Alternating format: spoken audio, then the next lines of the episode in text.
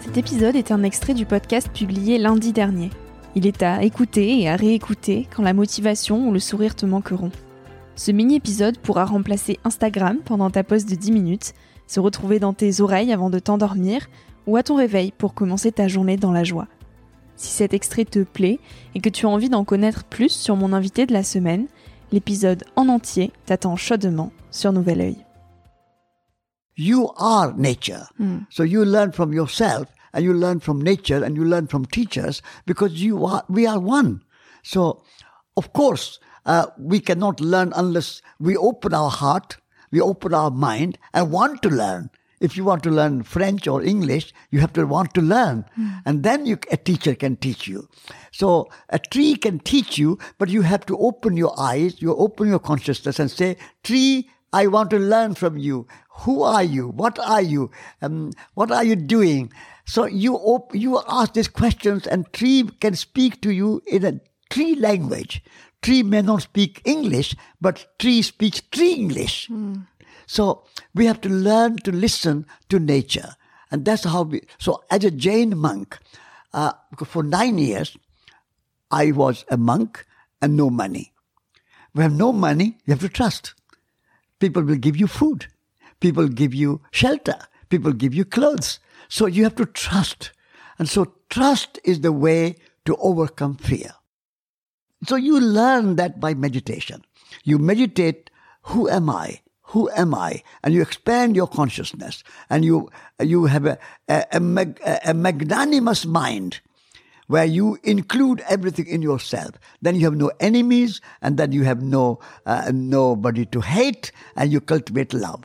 And so, so you can learn by meditating upon yourself, and and loving yourself is not ego.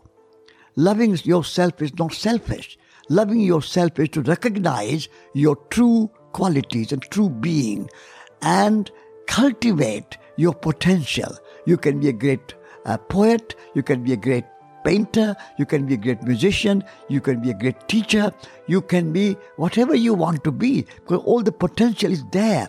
So your courage and your trust is within you. Dream time is beyond your clock time, beyond your hours and minutes and, and, and days and weeks and years. All that is measured time. So hmm. there are two kinds of time measured time and dream time. So we need to also learn to live in dream time. Hmm. And when you are living dream time, there is no limit. You can do what you like, and whatever you are doing, you do it properly. Don't feel any pressure of time. Like we are talking now, I have no idea of time. Hmm. I'm just here, fully present, plenty of time to talk.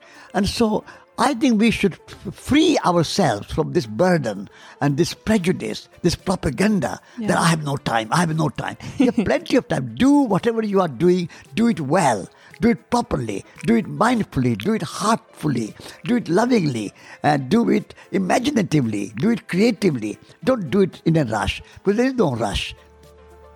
You can start a beautiful restaurant. You can start a beautiful bookshop. You can start a book uh, publishing house. You can write a book. You can become a painter. You can become a dancer. You can teach dancing. You can do what you like. Anybody who can speak can also sing.